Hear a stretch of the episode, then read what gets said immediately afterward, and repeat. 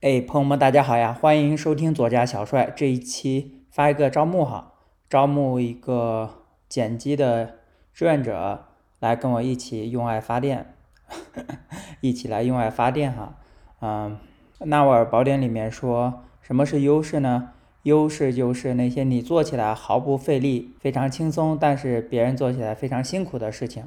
很显然，播客剪辑这个事情不是啊我的优势。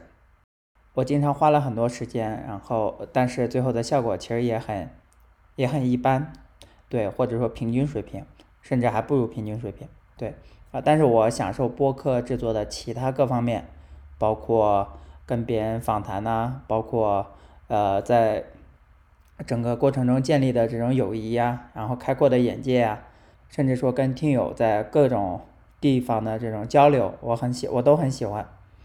嗯，除了播客剪辑，然后花了很多时间，但是其实做的也未必好，所以就发了，就想发这期招募，能不能有听众朋友，哎，也想参与到这个博客的制作里面呢？对，但是很显然，既然说是志愿者招募，那就是 unpaid 啊，就是用爱发电。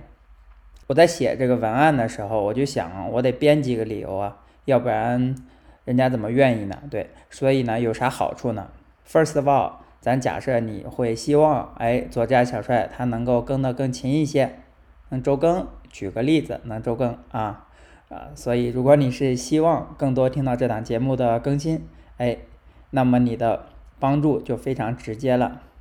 第二个呢，就是你可以听到原始录音呢，比方说一个访谈八九十分钟，但是最后可能出结果是三十分钟、四十分钟。嗯，对，作为 第一手信息的你呢，可以听到更原始的、更长的、更有信息量的内容，当然也是更粗糙的内容。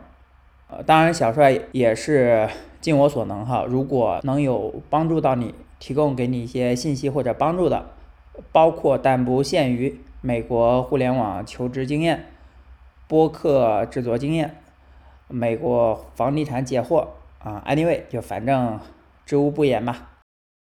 而且尤其不要被劝退哈，不要有压力，就跟咱这个播客一样，咱这播客每一季有十二期，做做完十二期，小帅就歇一歇。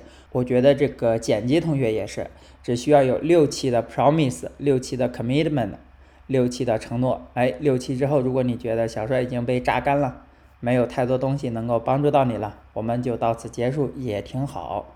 如果你想继续，那咱就继续再整他一个六期，那多开心呐，是吧？而且不必太辛苦，而且不要太有压力，就是可能你只需要做粗剪，或者说怎么样程度，我们都可以商量。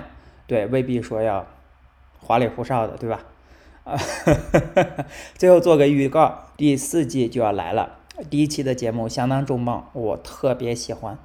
稍微透露一下，他这个经历特别丰富，是之前在国内做综艺，然后又开餐饮的创业。哎，结果跑到了加拿大的一个小城市，干起了木工。不仅是干木工啊，干完木工之后，他把厂给盘下来了，真的是空手套白狼啊！就是没花钱把厂给盘下来了。